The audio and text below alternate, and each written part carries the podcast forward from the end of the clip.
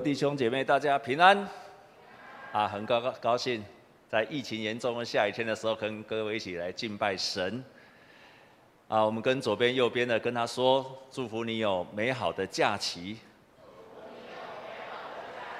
圣诞节，哎，不是圣诞节，我怎么了？累了吗？中秋节哈的假期还没有过啊，我们都没有机会跟左跟教会的人到中秋快乐哈。那我们跟左右的人跟他祝福。说中秋节祝福你，月圆人更圆。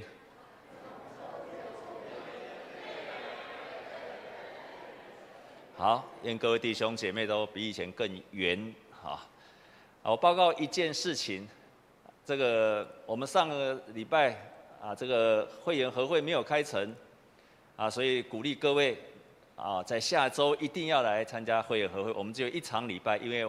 接下来就要开会员和会，所以请你下周一定要来，这样好吗？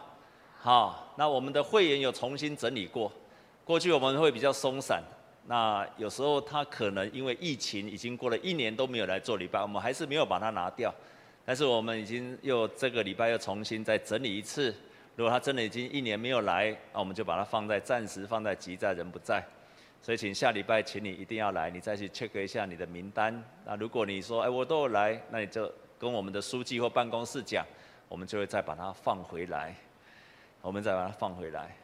啊，过去几周我都用请来圣神、圣灵主上帝，或者台语说圣行助兄弟。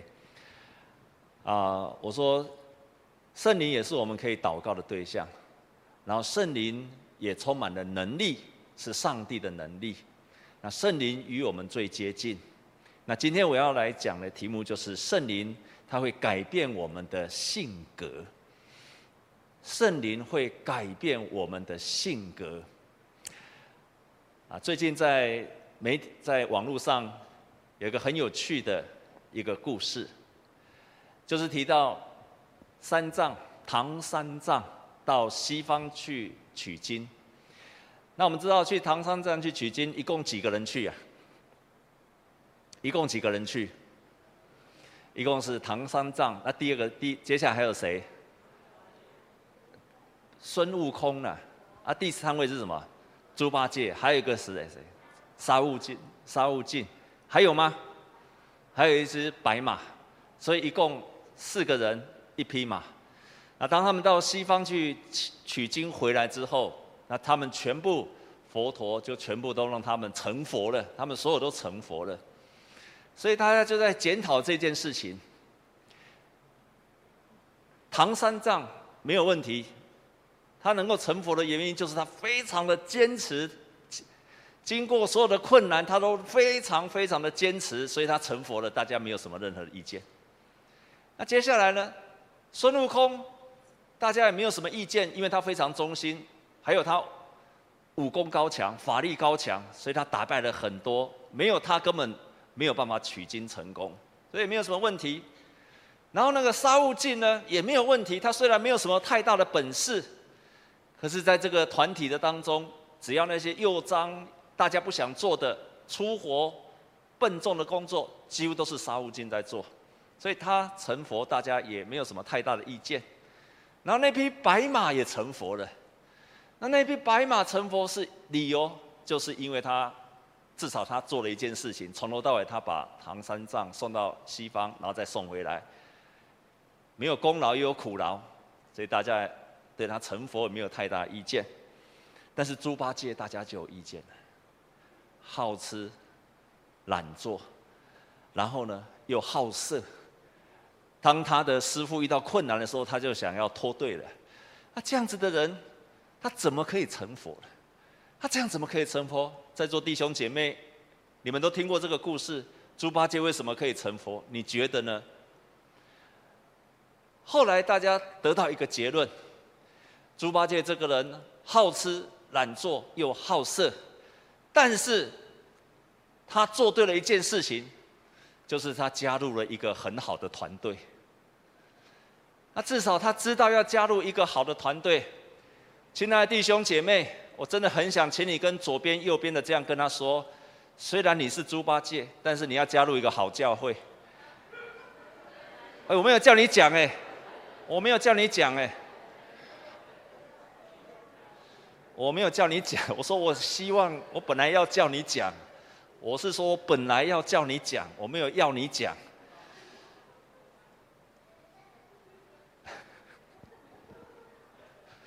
亲爱的弟兄姐妹，所以也许你是猪八戒，可能你在信仰上好吃懒做，然后又加上好色，但是你加入了一个好的教会，一个好的团队，你也会跟着改变，你的性格也会跟着在这个团队里面被帮补起来。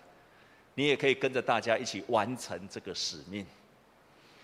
换句话说，在一个团队的当中，我们的性格会被塑造。今天所读的圣经，保罗提醒了我们。保罗提醒了我们，在今天所读的圣经，好，请换下一个好吗？Hello，上面的，请换我的 PPT 好吗？在今天我们所读的圣经，这样子告诉我们。保罗这样子提醒我们，他说：“我为主被囚的，劝你们，既然蒙召行事为人，就当与蒙召的恩相称，就当与蒙召的恩相称。”哎，上面有没有人呢？Hello。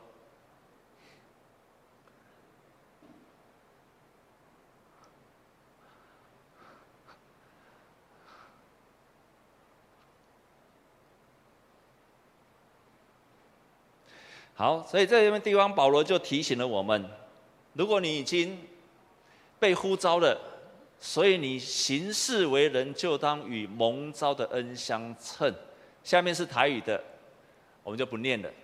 换句话说，你既然已经被呼召了，你的品格，你就应该跟你被呼召成为一个基督徒要一样，要符合这个名称，要相称。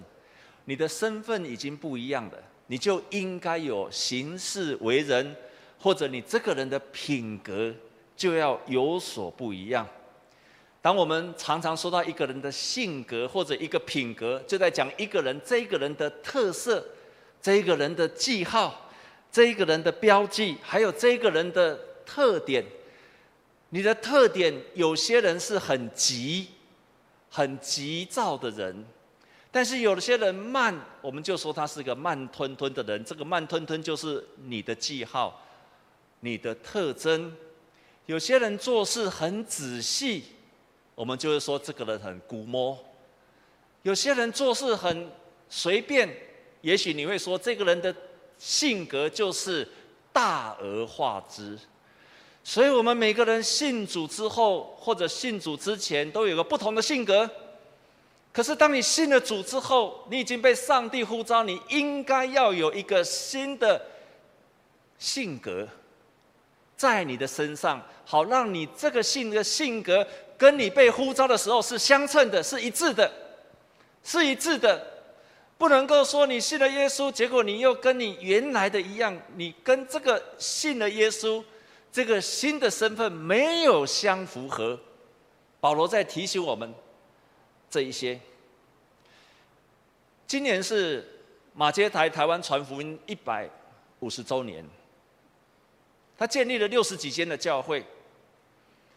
当他有一次传福音到宜兰的海边，传给平埔族，就是我们现在说的常常看到的噶玛兰族。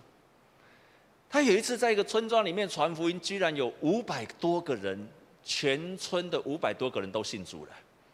一时之间，把他们所拜的偶像全部放弃掉了，成为一个基督徒。五百多个人，太厉害了！很多人问马偕说：“你应该很满意的吧？”他来到台湾就是为了传福音，但是马偕他却这样说：“他说，有些人看到这个情形，以为福音的工作已经完成了。但是我二三十年传道的经验告诉我，我要说一句话。”福音的工作现在才开始。马杰意思是说，不是一个人信了耶稣，五百多个人信了耶稣就很大的丰收。他说不是，这五百多个人的生命从现在才开始。他都在讲一件事情：现在才开始，他的生命才会有一个新的品格出来，跟他所相信的福音相称，是现在才开始。弟兄姐妹，你信了耶稣，才是刚刚开始要跟这个福音相称的生命，要才刚刚开始而已。但是这些特色的当中，并不是只有你一个人去完成的，而是在你在一个集体的当中，在一个团体的当中，就是在教会当中去形成的。也就是说，这些的性格不是靠你自己努力的，而是因为你在一个团体的当中，在一个教会的当中，在一个团契或者小组的当中，你才会产生这样子的品格的。我再说一遍，这些品格并不是你自己去修道完成的，不是靠着你。很多人喜欢说，我都有在读圣经，我都有在祷告，我都有祷告啊，所以他就可以完成。不是的，是因为你在这一个团体，就像猪八戒在那个团队一样，你才会被改变出来。保罗在这个地方说到，你应该有的品格是什么？跟你被呼召的身份相称，应该有的品格是什么？他这边说，我们一起来读这一节，预备，请。凡事谦虚、温柔、忍耐，用爱心互相宽容。所以保罗在提到说，你成为一个基督徒之后，你一定要有这四个，在这个团体当中，你只有在这个团体当中会成为形成这四个品格。那你也在这个团体当中，因为这四个品格，让我们的团体可以成为一个基督的身体，成为一个圣灵。一个信靠一个基督，一个基督的身体，也必须要靠这四件事情，这四个品格：谦虚、温柔、忍耐、爱心，互相宽容，我们才有可能成为一个基督的身体。啊，最近在八月二十四号的上午八点二十五分，我非常非常欣赏的。一个日本经营之神稻盛和夫，在今年的八月二十四号过世了。他最有名的事情就是，他其实已经退休之后，但是那个时候日本航空公司发生了很大的危机，公司几乎要瓦解、要解散了。这个时候，日本政府发现他们日本航空公司已经要解散了，也就是说，这个企业已经不行了。这么大的公司，又代表日本国家形象的航空公司，已经要解散了，要倒闭了。没有办法，日本政府只好再一次拜托稻盛和夫说：“你虽然已经退休了，请你出来继续来经营日本日航。”这个稻盛和夫到这个公司去的时候，他并没有制定说要怎么做生意，要怎么样让这边好起来。他所做的事情，居然是提醒他们里面的员工。改变员工的心，然后告诉他们说：“他说，你们要投入工作，你们要有感谢的心，然后要保持谦虚的态度。投入工作，感谢的心，谦虚的工作。当他这样去讲的时候，所有的人都以为说。”这个稻盛和夫来要告诉他们怎么样经营策略，有什么得胜的秘方，翻转公司让公司赚钱的策略。没有想到他去的时候就是要改变员工的心，干部就嘲笑他，跟他说：“你讲的这些事情，我们国小就知道了，我们从小就知道这些事情了，你到现在才来教我们这些。”稻盛和夫就回答他们：“我知道，我知道你们从小在日本受教育，我知道你们从小都在教这些的，我也知道你们从小就知道这些，要谦卑，要努力工作，然后你们应该要用感谢的心去工作，这些我都知道。”但他问了一句话说：“这些道理非常的幼稚、简单，但是。”从来没有人真正去实践，所以即使我告诉你们策略是什么，如果人不愿意谦卑的听进去而去做，再好的策略，再好的翻转公司的方法，没有人做得到。阿门。圣经里面的道理，我深信在座各位你在教会一段时间都不是问题。都不是问题，你可能听了千百遍了，可是有没有照这样去行？做得出来，才叫做真正的性格，才会真正的成型在我这个人的身上。圣经里面教导说，我们在一起的时候要谦虚、温柔、忍耐、爱心、互相宽容这四件事情。那么谦虚在圣经中教导的是什么？对自己，对你自己，不自我中心，就是谦卑。有一个解经家，他这样说：“他说，心地谦卑的人，会自然的感到自己所做的一切是倚靠上帝，以及我是一个罪人，在上帝的面前是不配的。这种态度，在他身上形成他对自己不敢百分之百的相信，以及。”常常对自己的脾气，还有自己的动机，要提心警戒。换句话说，他是说，我知道我所做的，我是必须依靠上帝，而且我知道我在神的面前是一个罪人，因此我总是对自己不敢在动机、在做事方面，我不敢百分之百相信我所做的一定是对的，因为我是个罪人，因为我是个罪人。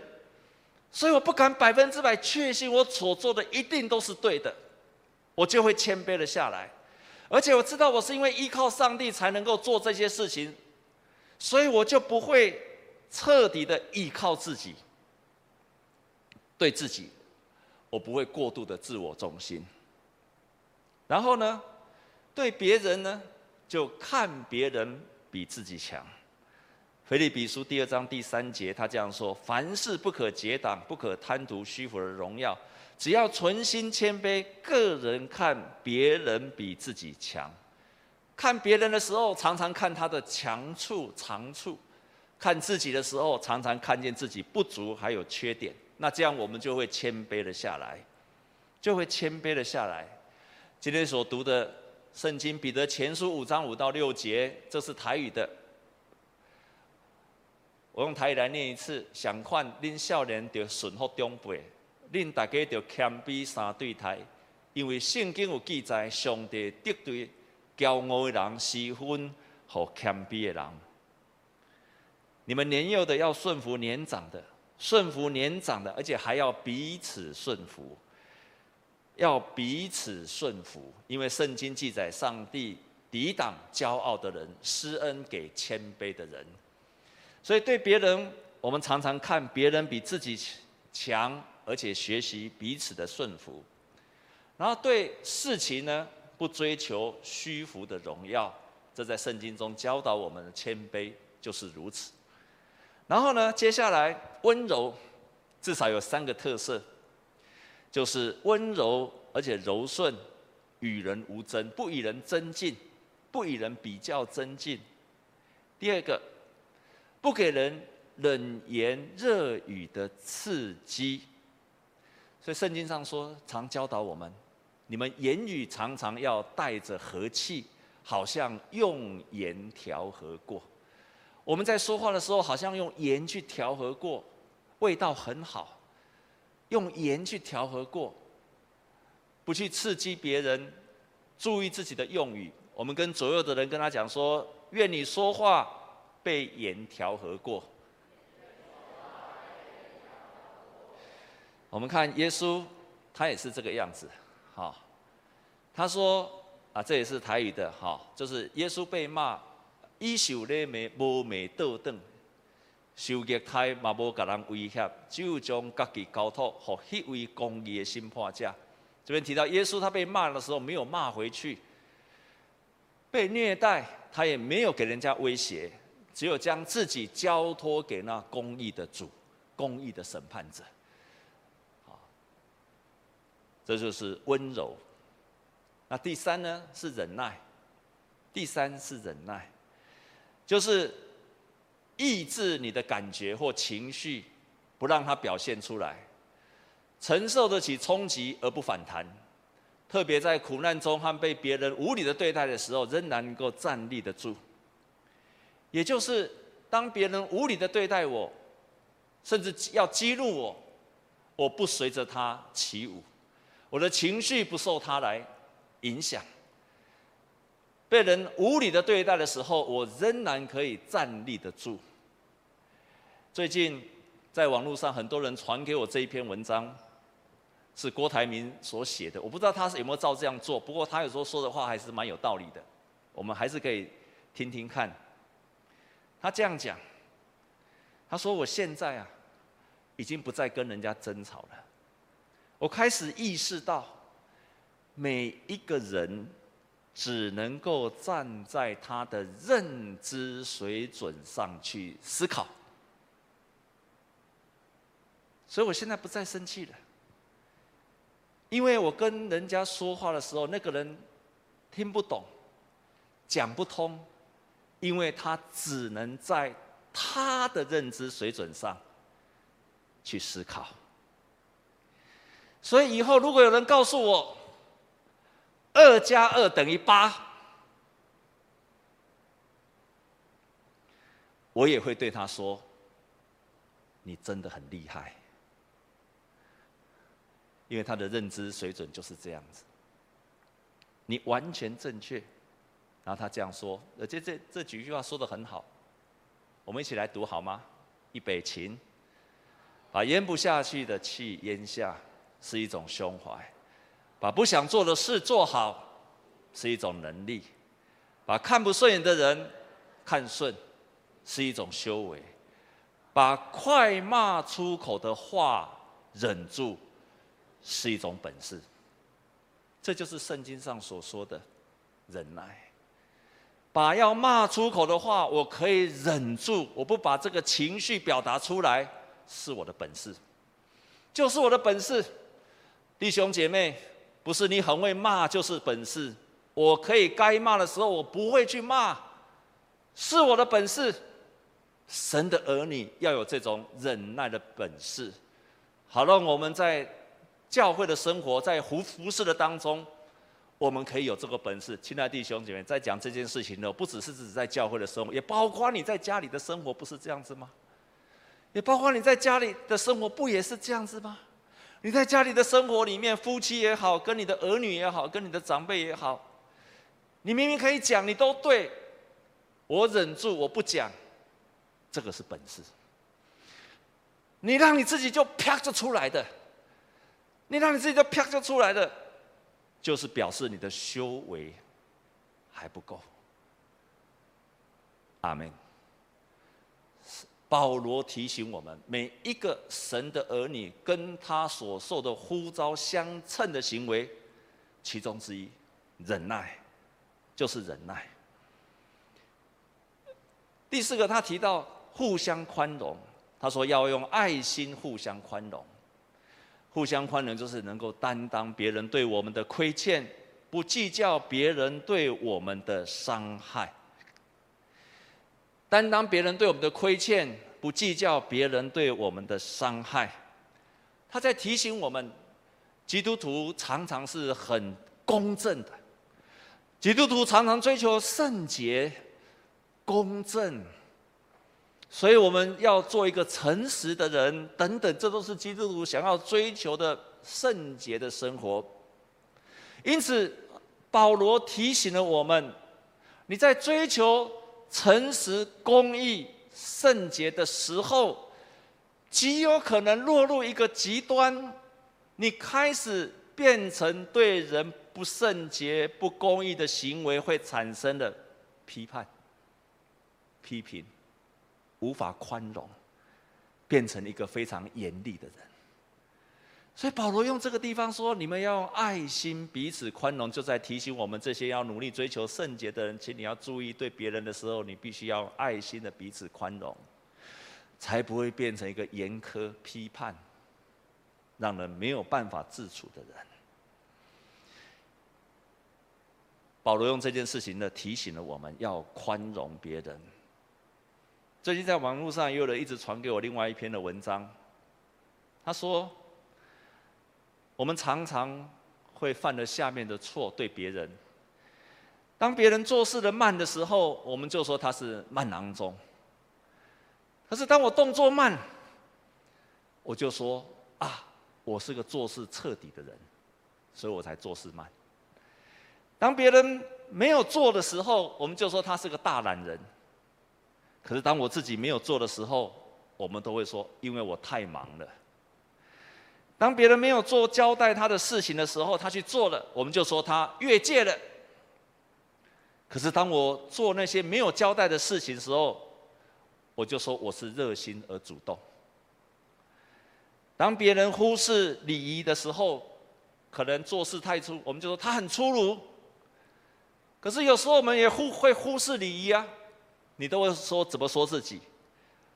我很有创意，我有独创性，所以我不受这些礼仪来束缚。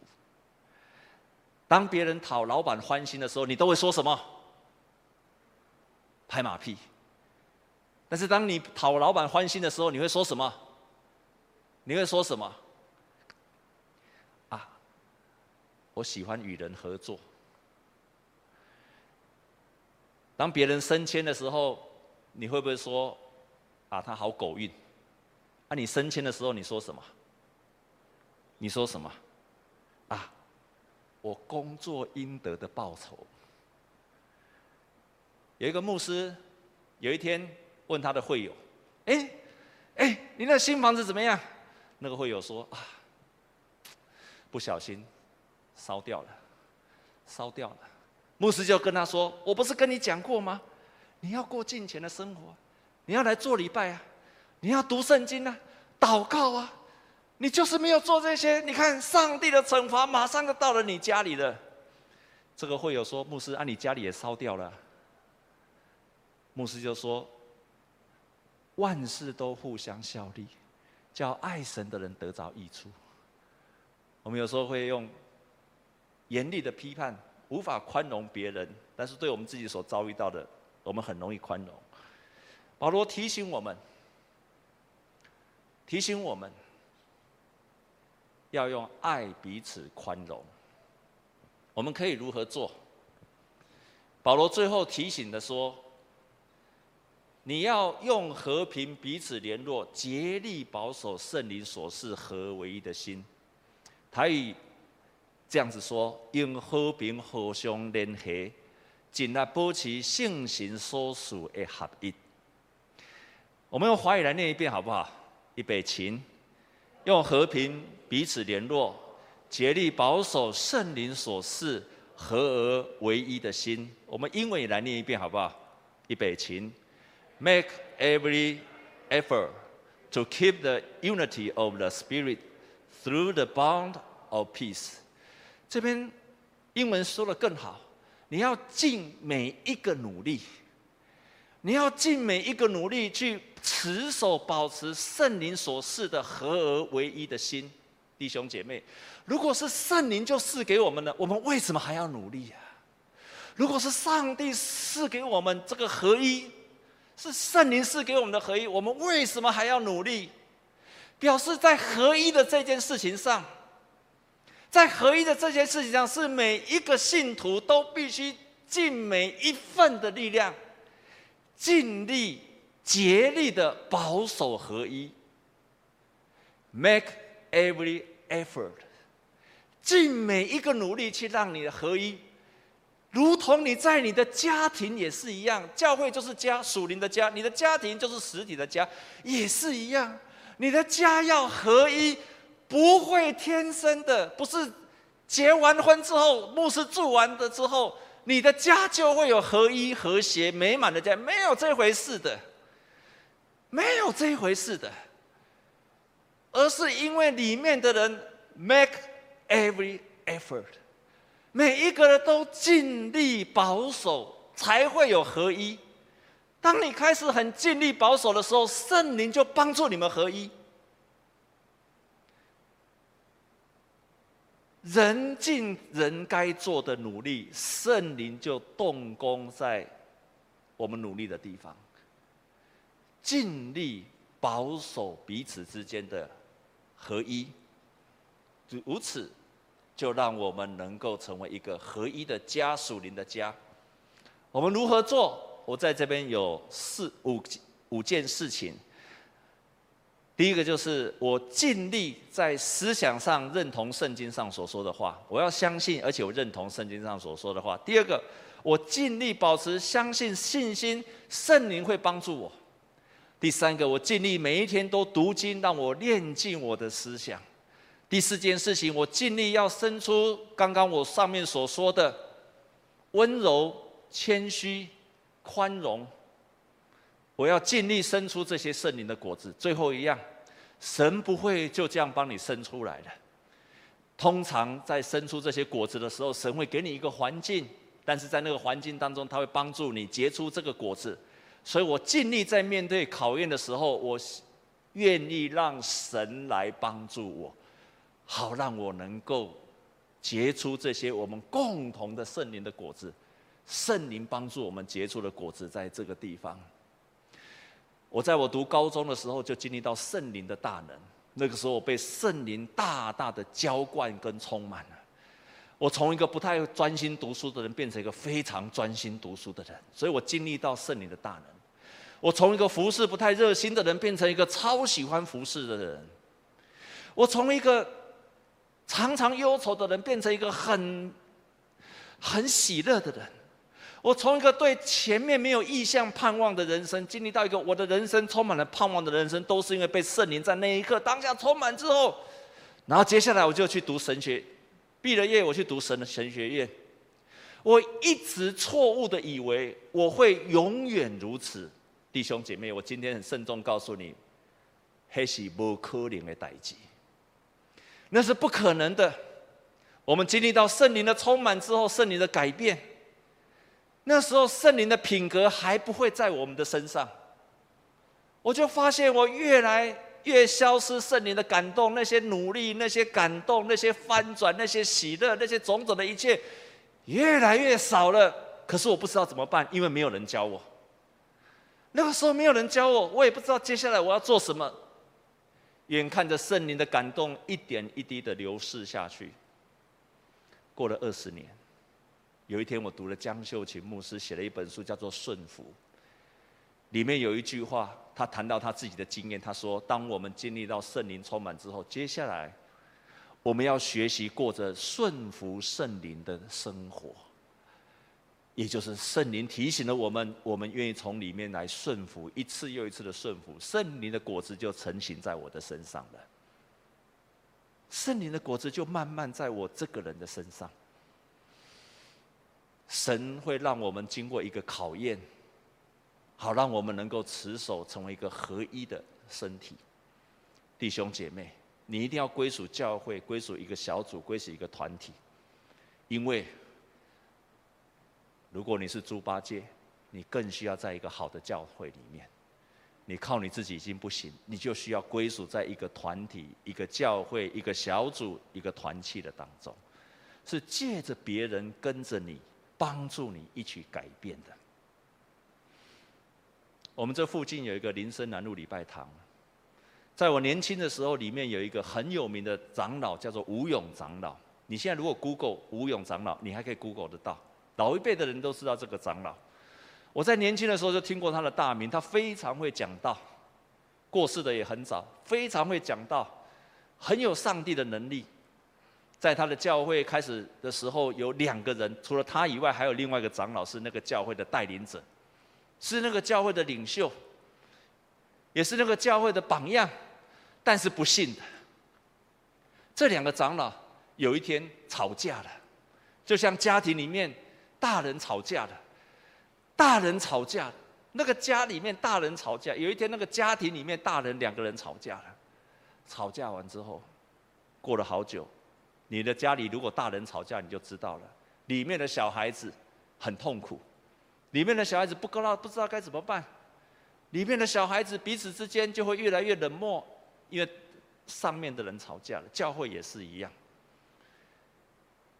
这个吴勇长老经历这件事情之后，他非常的难过，因为他跟别人的不合，即使再有理由，他再对，可是因为没有办法彼此的。用爱心彼此宽容，因为他没有办法 make every effort 去保守在圣灵里面的合一，他非常痛苦，影响了教会。有一天他非常的痛苦，他就到教会的主日的早上，到教会的祷告室去祷告。在祷告当中，神启示他，提醒他，你要去跟另外一个长老道歉。不想去做，可是圣圣灵又催逼他应该要去做。他不想做，可是又催逼他要去做。他真的不想做，因为那个脸拉不下来。可是圣灵催逼他要这样做。圣灵不会马上让你有圣灵的果子，他通常会给你一个考验的环境。你胜过了，你就得着了。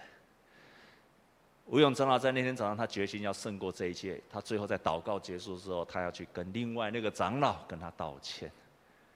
祷告室的门一打开，那个长老就刚好也要进来，听见他在里面的祷告，两个人就彼此饶恕。这个教会就因为两面两个大人彼此饶恕，持续的成长。当你困难做到的时候，你很困难竭力保守在圣灵里面的合一，你发觉到你很难做到，不管是在教会或者在你的家庭，祷告，祷告到你愿意去做为止。圣灵就是给你这个环境考验，因为他要祝福你，因为他为了要祝福你，让你经历到那个合一带来的祝福。我们同心来祷告，天父感谢你，让我们能够尽力保持圣灵所示的合一。我们愿意圣灵来动工，愿意圣灵动工在我们的身上。求你今天也祝福每一个弟兄姐妹，竭力保守圣灵所示的合一。我们努力的保守圣灵在我们当中所做的合一。我们有许多的难处，但是借着今天的教导，你帮助我们胜过。我们将祷告，靠着耶稣基督的圣名，阿门。